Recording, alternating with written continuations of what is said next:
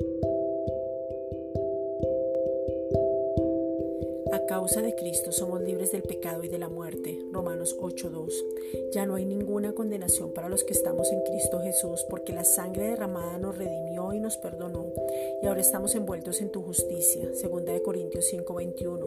En tu verdad, Juan 17:17. En tu gracia, Juan 1:16. En tu poder, Efesios 6:10.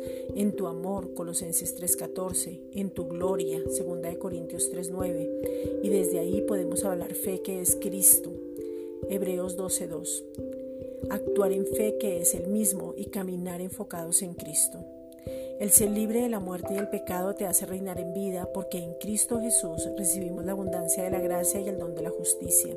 Romanos 5:17. Padre, te pedimos en el nombre de Jesucristo que nos enseñes a recibir toda la herencia que es Cristo mismo. Ahora nos gozamos en todo lo que nos ha sido dado, otorgado y regalado. Juan 15:11. Padre, tú has pensado en todo desde antes de la fundación del mundo. Efesios 1, versículos 3 al 4. Por eso a causa de Cristo somos libres del pecado y de la muerte. Romanos 8, 2.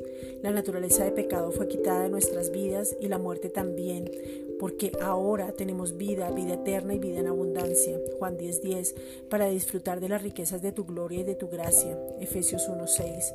Ahora vivimos en la abundancia de tu gracia que es Jesucristo mismo. Romanos 5:17. Ahora nos gozamos en ti y podemos andar en lo que somos en el Espíritu. Juan 3:6.